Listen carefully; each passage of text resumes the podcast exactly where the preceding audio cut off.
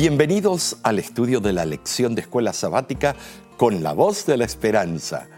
Lección número 8 para el 22 de agosto. El título de esta semana es Ministrar como Jesús. Y el versículo clave del estudio de nuestra lección se encuentra en Mateo capítulo 9, versículo 36 y al ver las multitudes tuvo compasión de ellas, porque estaban desamparadas y dispersas como ovejas que no tienen pastor. Así comienza Mateo su relato del tercer viaje por Galilea, que realizara en los últimos meses del año 29 y los primeros del año 30. En el tercer viaje los doce debían salir de dos en dos, aplicando los principios que habían observado en el ministerio de Cristo Jesús. Mientras los doce estaban así ocupados en el ministerio, Jesús salió acompañado por muchos otros discípulos, que no tenemos sus nombres, pero sabemos que existían. Al parecer toda la gente estaba tan decaída y se sentía tan abandonada que ya no realizaba ningún esfuerzo por mejorar su condición religiosa.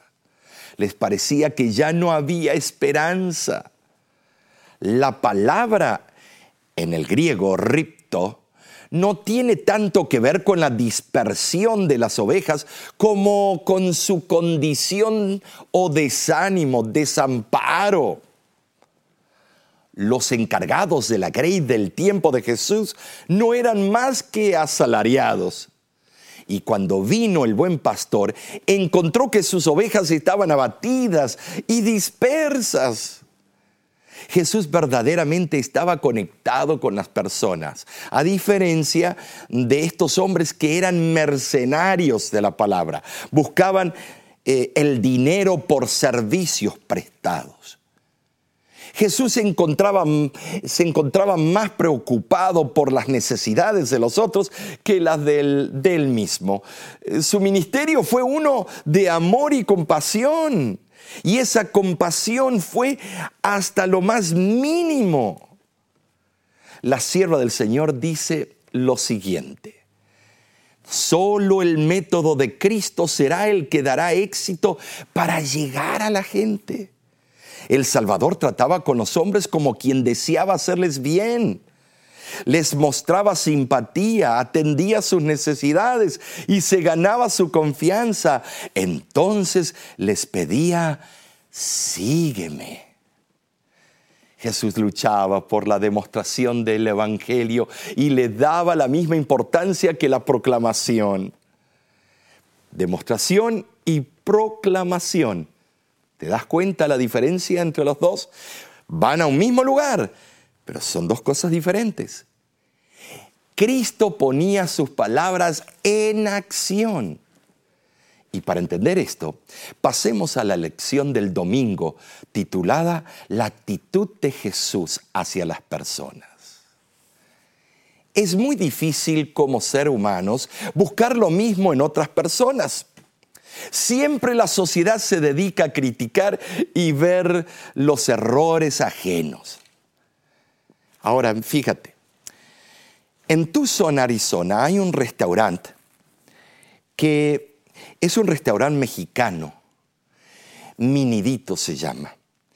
Y ahí hay un asiento que tiene una placa, una placa que dice asiento presidencial. ¿Por qué?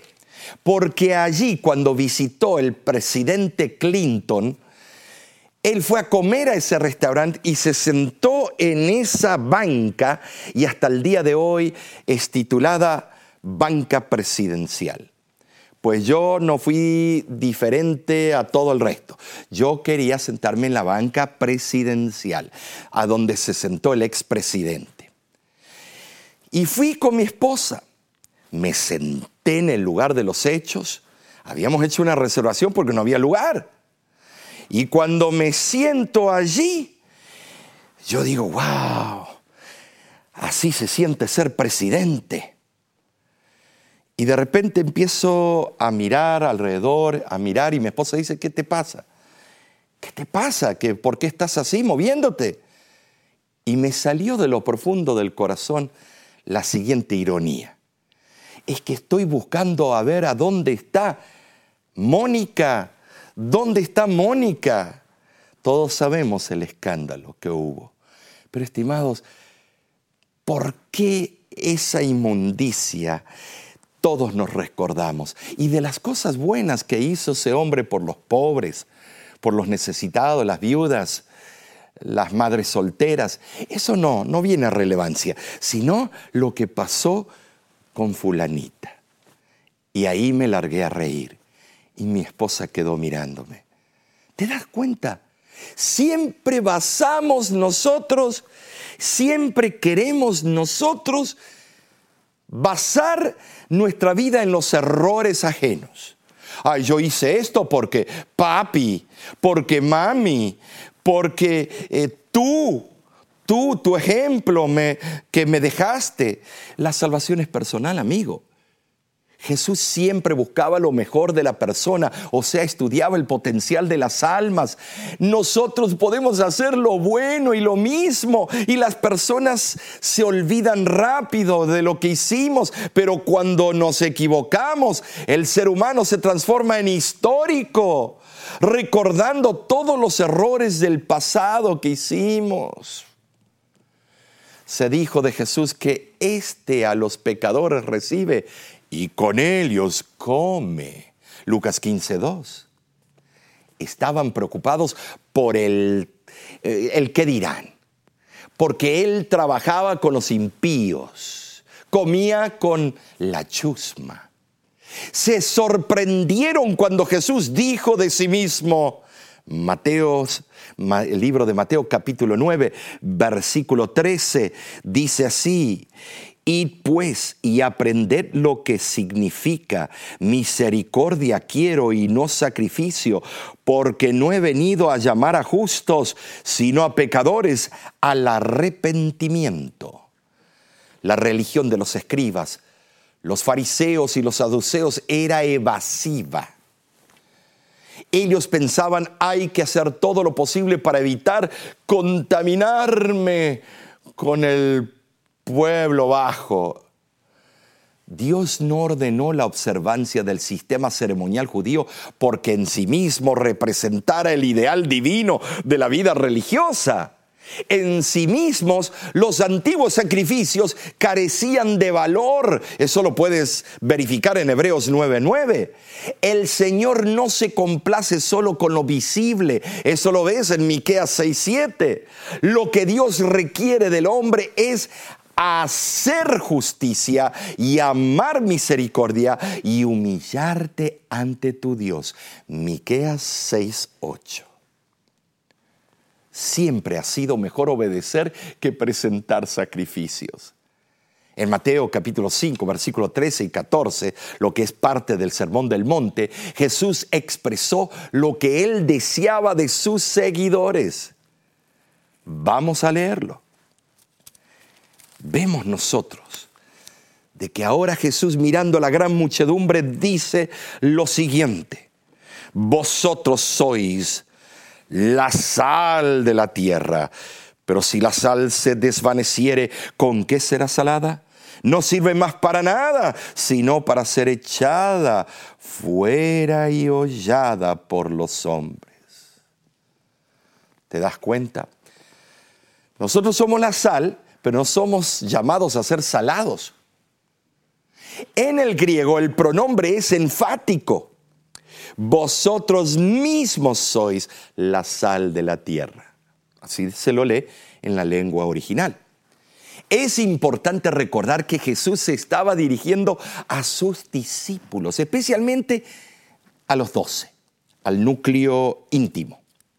En su nueva condición de fundadores del reino, ellos tenían que entender la divina gracia que provenía de Cristo. Había otros que estaban escuchando, principalmente labradores y pescadores, de acuerdo a mensajes o discurso maestro de Jesucristo, página 36, así lo dice. Pero también había espías enviados por los eh, fariseos. La idea básica en la comparación de los ciudadanos del reino con la sal es que ella sirve para preservar antes de que hubiera refrigeración u otros métodos modernos para conservar eh, los alimentos comunes, la sal se usaba con ese fin y se usaba también parte con las especias. Un cristiano, un cristiano cuya vida ha perdido la gracia y el poder de Cristo, eh, como cristiano no sirve más para nada. Es insípido aún más se convierte en un verdadero perjuicio para la causa del reino porque vive una vida tergiversa o tergiversada en los principios del reino. Luego Jesús sigue diciendo y compara a todos nosotros, primero como la sal, y luego Jesús dice, ustedes son la luz del mundo. Algunos encandilamos, otros ni nos ven. Juan dijo que Jesús era la luz de los hombres. Y si tenemos a Jesús, nosotros llegamos a ser la luz del mundo. La luz de los hombres que brillaba en las tinieblas de este mundo. Hacia el fin de su ministerio, Juan, vemos nosotros, vemos que Jesús se llama, no dice el Evangelio, se llamó a sí mismo la luz del mundo. Si un cristiano es fiel a su misión una vez que ha aceptado a Jesús como luz del mundo, se convierte en reflector de esa luz. Lo mismo encuentras con la mujer parada sobre la luna en Apocalipsis capítulo 12, reflejando la luz mayor, reflejando el carácter del Padre. En las profecías mesiánicas, Jesús aparece como gran luz, Isaías 9.2, y como el sol de justicia, Malaquías 4.2. Cuando la verdadera luz ilumina a los hombres, se los exhorta a levantarse y resplandecer. Los seguidores de Jesús deben penetrar en la oscuridad de este mundo, en sus vecindarios aldeas, pueblos, ciudades, para iluminarlos con la gloria de Dios. ¿Cómo debemos entender la idea de separación del mundo y evitar al mundo y al mismo tiempo tenemos que ser luces? ¿Serán la misma cosa? ¿Qué quiso decir Jesús cuando oró para que sus seguidores estuvieran en el mundo pero que no fueran del mundo? ¿Cómo logramos eso? Tenemos que alcanzar nuestros amigos que son viciosos, eh, tal vez el alcohol, el cigarro, las drogas, pornografía, lo que sea. No tenemos que ser del mundo, pero tenemos que alcanzarlos, tenemos que ir a donde ellos están. Y estimados, hay una polémica, hay un roce. No queremos ofenderlos y ellos nos ofenden. Se burlan constantemente de nosotros. Ay, ahí viene el cristiano. Ahí viene, mira, el santulón. ¿Por qué? Porque ya no hace lo mismo que hacías antes. Pasemos a la lección del lunes y veamos cómo Jesús contesta esto. ¿Cómo trataba Jesús a las personas? El Evangelio de Lucas registra que todos estaban maravillados de las palabras de gracia que salían de su boca, Lucas 4:22. Para los habitantes de aquel tiempo, Jesús era una novedad irrefutable. Él desarmaba a los que venían con sus dudas y quejas pero lo hacía con inteligencia y pudor. Esto lo vemos ejemplificado con el centurión romano y un escriba judío. Mateo capítulo 8, versículos 5 al 10, nos transporta la esencia de cómo Jesús trataba a las almas. Nos vamos a Mateo capítulo 8, versículos del 5 al 10. Y vamos a compenetrarnos en lo que ocurrió en esa instancia. Entrando Jesús en Capernaum, vino a él un centurión rogándole y diciendo, Señor, mi criado está postrado en casa, paralítico, gravemente atormentado. Y Jesús le dijo, yo iré y le sanaré. Respondió el centurión y dijo, Señor, no soy digno de que entres bajo mi techo, solamente di la palabra y mi criado sanará porque también yo soy hombre bajo autoridad y tengo bajo mis órdenes soldados y digo a este ve y va y al otro ven y viene y a mí y a mi siervo dice, haz esto y lo hace. Al oírlo Jesús se maravilló y dijo a los que le seguían, de cierto os digo que ni aun en Israel he hallado tanta fe. Por otra parte, el escriba discernía la verdad y sinceramente la reconocía como verdad. Estaba en el umbral del reino. Jesús tenía la capacidad de obtener lo mejor de las personas, así como el centurión y el escriba. El centurión, qué fe, ¿no es cierto? Le dijo, tú nada más di la palabra y se va a sanar. No me siento digno que pises el lugar que está inmundo para ustedes, los judíos no lo dijo de esa manera, pero yo lo pienso. Busca siempre lo bueno en las personas que están a tu alrededor y hazles saber que las aprecias. Pero sinceramente, no adular. Nuestras palabras deben ser optimistas y alentadoras. Tenemos que ser una influencia positiva en las almas. Y para entender esto, Pasemos al día martes, que se titula El Ministerio Sanador de Jesús, parte 1.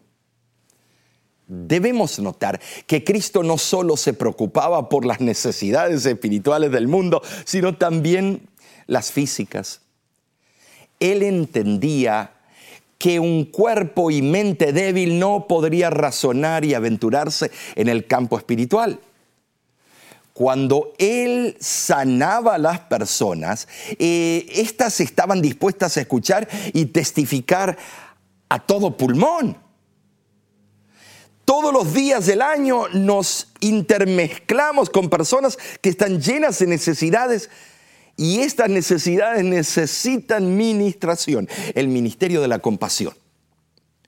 Cuando tú ayudas a alguien con el ministerio de esa compasión, las personas están más receptivas al Evangelio, aunque algunas toman provecho, algunas nada más viven para sacar y sacar y sacar y solamente alimentarse físicamente. Pero tú sigues haciendo la obra, no te importe eso, Dios juzgará. Debe existir un balance en nuestro encare a la predicación y testificación.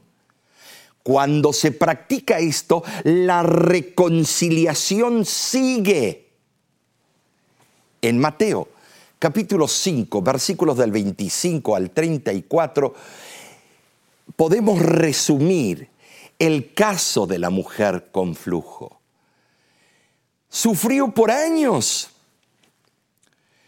No había cura, gastó toda su fortuna le dieron remedios caseros y remedios de diferentes partes del mundo, pero ella conoció el verdadero Salvador del mundo que quita el pecado del mundo.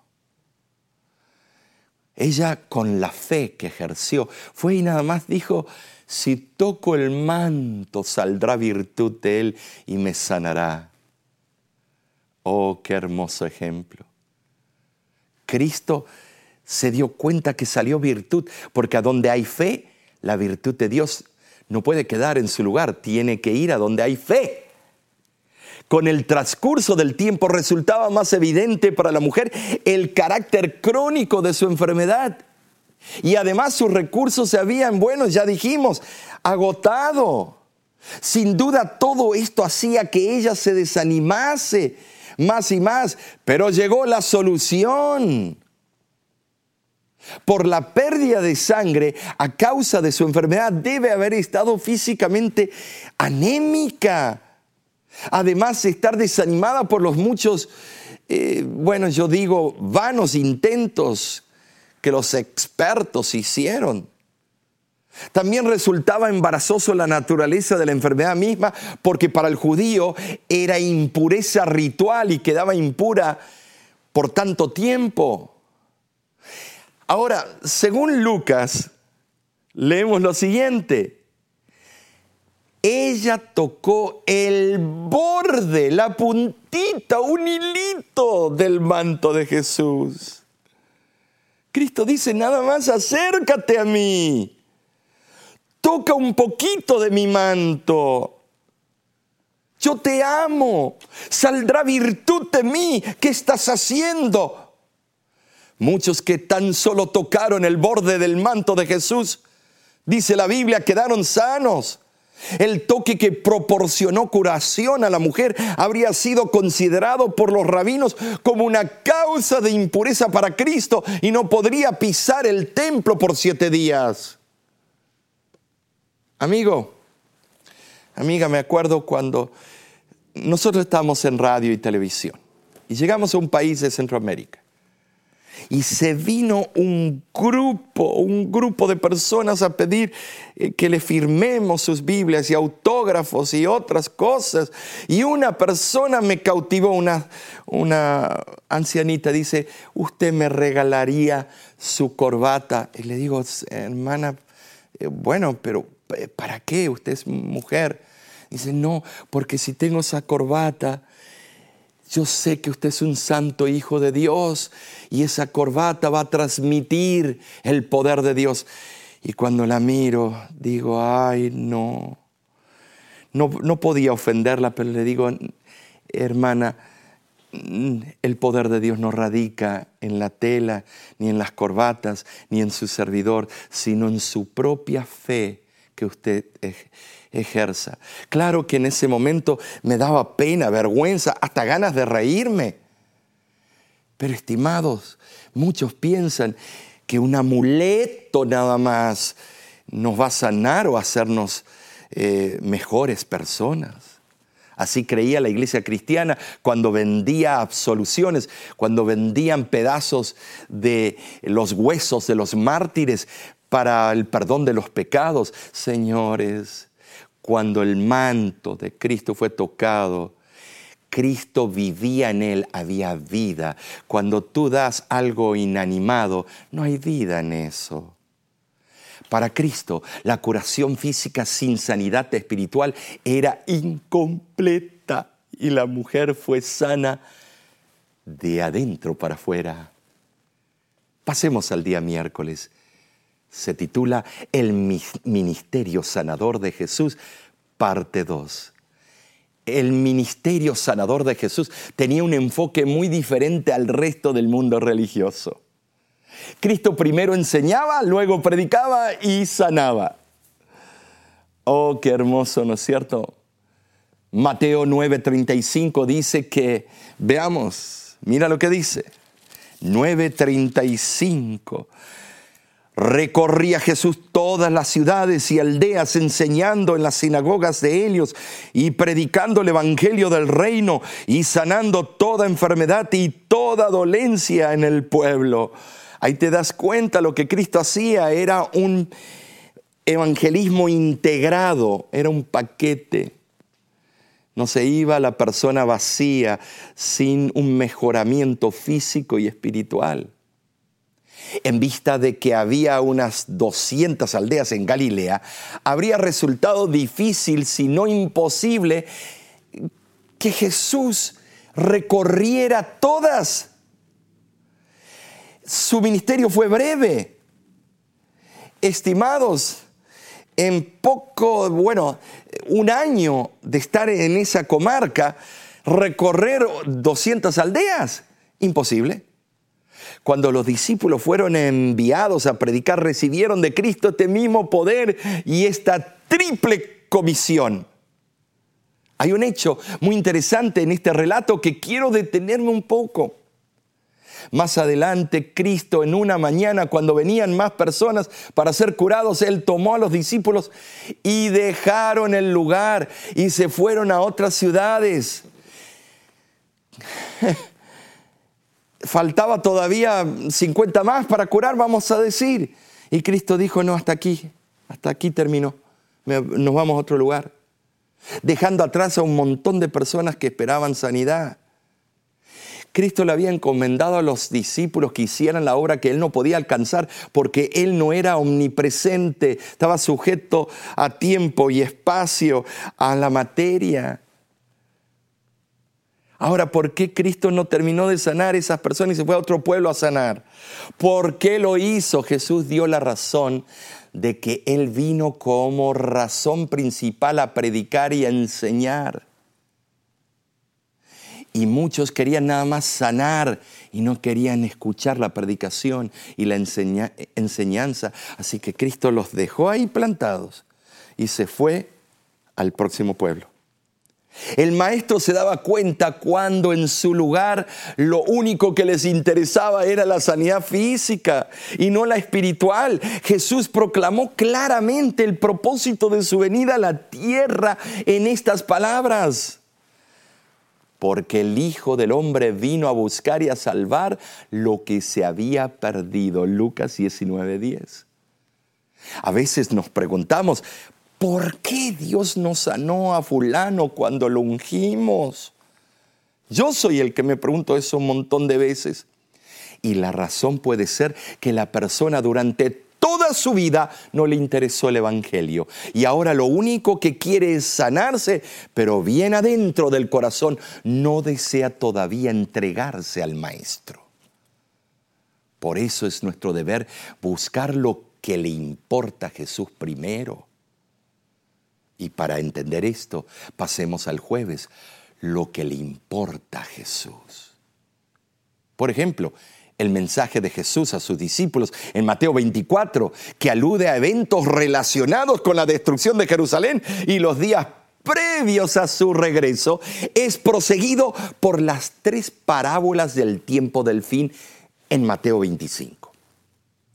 El autor de esta lección dice que, y miremos esto, estas parábolas resumen las cualidades de carácter que realmente le importan a Jesús para un pueblo que espera su segunda venida.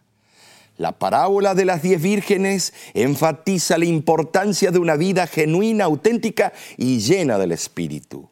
La parábola de, parábola de los diez talentos subraya la importancia de usar fielmente los dones que Dios nos ha dado a cada uno de nosotros. La parábola de las ovejas y los cabritos revela que el cristiano genuino realmente ministra las necesidades de aquellos que Dios coloca en nuestra vida cada día. ¿Te das cuenta? Qué extraordinario resumen que nos ha dado el autor. En Mateo 25, 31 en adelante, Cristo describe al cristiano genuino. La gran prueba final tiene que ver con el grado al cual se han aplicado los principios de la verdadera religión. Santiago 1.27 nos dice la aplicación a la vida diaria, especialmente en relación con los intereses y las necesidades de otros. El espíritu y la práctica del servicio abnegado se manifestará en el convertido de tal modo en hábito de los justos que responderán automáticamente a las necesidades de sus prójimos. Qué consolador es pensar que Cristo se identifica con sus escogidos y tú eres uno, eres uno de ellos. Él se identifica a tal punto que cualquier cosa que los afecta a ellos le afecta a Él personalmente. Él sabe. Si sabe cuando un pajarito cae del cielo, no podemos sentir ningún dolor o chasco, no podemos experimentar ninguna necesidad sin que Cristo simpatice con nosotros. Estaremos predicando como autómatas programados sin sentir la experiencia de Cristo en nosotros. Al tener en cuenta las necesidades de otros, reflejamos este mismo aspecto del carácter divino, hermanos. Cuando reflejemos perfectamente el carácter de Jesús, sentiremos por, por, por, lo que tienen necesidad, los que tienen necesidad de comida, de sanidad, de consejería. Y el Señor nos va a usar a nosotros para que podamos confortar y socorrer a los demás. La mayor evidencia del amor de Dios es aquel amor que nos lleva a sobrellevar los unos las cargas de los otros. La iglesia cristiana primitiva así lo hacía. Dice que compartían todo. Nosotros tenemos que cumplir la ley de Cristo. La mejor evidencia de que alguien ha llegado a ser un hijo de Dios es que eh, se compenetra en las obras de Dios. La hermana White dice, muchos no tienen fe en Dios y han perdido la confianza en el hombre pero saben apreciar los actos de simpatía y de auxilio. Cuando ven a alguien sin el aliciente de las alabanzas, de esperanza, de recompensa en esta tierra, va a sus casas para asistir a los enfermos, dar de comer a los hambrientos, vestir a los desnudos, consolar a los tristes y encaminarlos a todos con ternura hacia el ser de cuyo amor y compasión el obrero humano es el mensajero, cuando ven todo eso, su corazón se conmueve, brota el agradecimiento, se enciende la fe en que Dios cuida de ellos y así quedan preparados para oír la palabra divina. Hoy el Señor te está diciendo, sé pues imitadores de mí. Debemos imitar su metodología su forma de encarar al alma sedienta. ¿Por qué no oramos en este momento y pedimos a Dios que nos ayude a hacer esto? Padre Celestial, gracias por elegirnos a nosotros para ser testificadores. Pero ahora queremos emular el Espíritu de Cristo. Queremos ser cual Él cuando vamos a testificar a otros. Que la luz de Cristo brille en nosotros y que todo lo que digamos sea para honra y gloria de Dios. Y esto lo pido en el nombre de Cristo Jesús. Amén.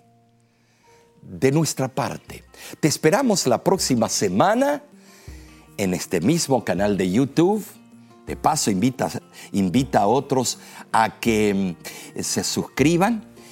Eh, nos vemos para estudiar la lección de escuela sabática con la voz de la esperanza. Y si necesitas eh, hacer alguna pregunta, escríbenos a la voz.org o baja nuestra aplicación. De nuestra parte, que Dios te bendiga.